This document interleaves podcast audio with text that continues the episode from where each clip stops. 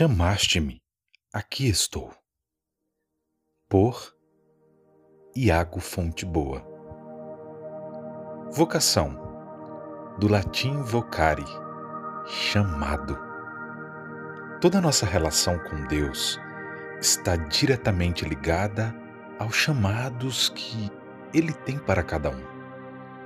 Todo cristão é convidado incessantemente e por amor a responder ao chamado de Deus, sabendo que se trata de um convite de amor, um convite à plenitude da vida. Nosso primeiro chamado é a vida. E essa vida depende inteiramente de Deus e de Sua infinita bondade, que por amor nos criou. Então, o Senhor Deus modelou o homem com a argila do solo insuflou em suas narinas um hálito de vida e o homem se tornou um ser vivente.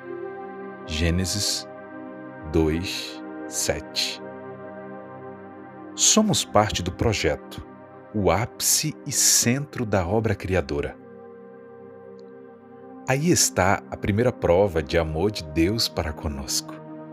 Ele não nos faz escravos, mas coloca em nós, pelo sopro de seu espírito, a marca, o signo divino, chamando-nos à vida.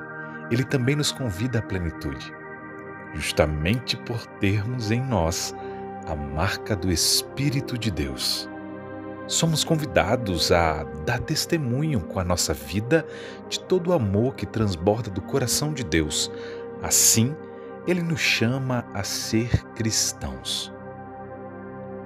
Se alguém quer vir após mim, negue-se a si mesmo. Tome sua cruz e siga-me. Pois aquele que quiser salvar a sua vida, a perderá. Mas o que quer perder a sua vida por causa de mim, a encontrará. Mateus 16, 25. Por fim, Deus nos chama a um serviço específico, de modo que toda a nossa existência possa se tornar testemunho do caminho que leva a Deus. Assim, surgem as vocações específicas ao matrimônio, à vida consagrada, ao sacerdócio, mas todas têm em comum a inteira e livre vontade de servir a Deus, pois a sede que todos temos dele nos impulsiona a voltar para Ele. O chamado de Deus manifesta, em última instância, a nossa eleição, a forma única como Deus ama cada um dos seus. Antes mesmo de te modelar no ventre materno, eu te conheci. Antes que saísses do seio, eu te consagrei, eu te constituir profeta para as nações. Jeremias 1:5. É ele quem chama, porque ele mesmo nos concedeu tudo o que somos capazes de fazer. Todos os dons provêm dele, e da glória dele dão testemunho. O chamado muitas vezes gera medo. Diante da imensidão de Deus e da própria vocação, nos percebemos frágeis incapazes e limitados, como de fato somos. Jesus, porém, disse a Simão: Não tenhas medo. Doravante serás pescador de homens. Então, reconduzindo os barcos à terra e deixando tudo, eles o seguiram. Lucas 5, do 10 ao 11. Toda vocação brota do coração de Deus e nos leva até a presença dele. Mas a vocação só pode se manter, dar frutos, se nós permanecermos com ele. Há uma tentação muito grande de emancipar-se de Cristo depois que se percebe qual o chamado dele para a nossa vida. Queremos como que provar que podemos dar orgulho a ele. Nenhuma vocação se sustenta longe do coração de Deus porque é de lá que continuamente brota a força necessária para que o sim vocacional possa ser renovado, confirmado, vivenciado. No entanto, toda vocação exige renúncias e cada um, da forma como experimenta o amor de Deus, é convidado de maneira radical a viver esse amor, anunciar ao mundo, dar testemunho da verdade.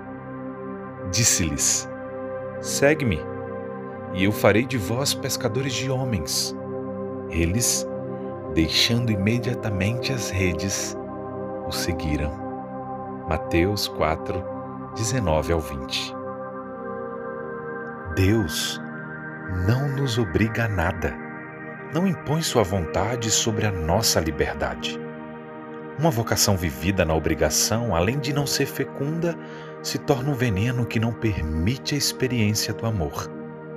Deus chama a todos para que, em Sua presença, possamos dar plenitude aos dons que recebemos desde que fomos criados. É preciso, portanto, que a chama do Espírito, colocada em nós desde o princípio de nossa existência, arda de forma que nos atraia a Ele. Depois subiu a montanha e chamou a si os que ele queria, e eles foram até ele. Marcos 3,13 Na proximidade com Jesus, aprendendo de seu ministério, nos configurando a Ele, nos tornamos participantes de sua vida, de sua missão. Toda vocação se realiza, portanto, na vivência, na vivência de tudo aquilo que Ele nos ensinou com seus próprios gestos. Assim, na inteira dependência e intimidade com o Mestre, poderemos dizer com Ele: O Espírito do Senhor está sobre mim, porque Ele me consagrou pela unção para evangelizar os pobres. Enviou-me para proclamar a libertação aos presos e aos cegos, a recuperação da vista, para restituir a liberdade aos oprimidos para proclamar um ano de graça do Senhor. Lucas 4, 18 ao 19. O Espírito que o batismo nos confere, a unção da qual nos tornamos partícipes, é a garantia de nossa permanência junto daquele que nos criou, nos amou, nos chamou, nos salvou. Aquele que nos quis para si. Nosso mundo cada vez mais acelerado cada vez mais relativista, tende a escutar cada vez menos a voz de Deus, seu chamado.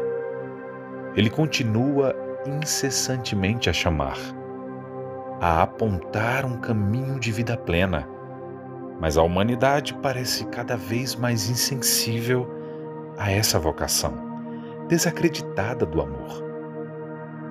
É preciso um salto de fé coragem de lançar-se nos braços de Deus, permitir que Ele nos molde novamente, que Ele nos renove sempre.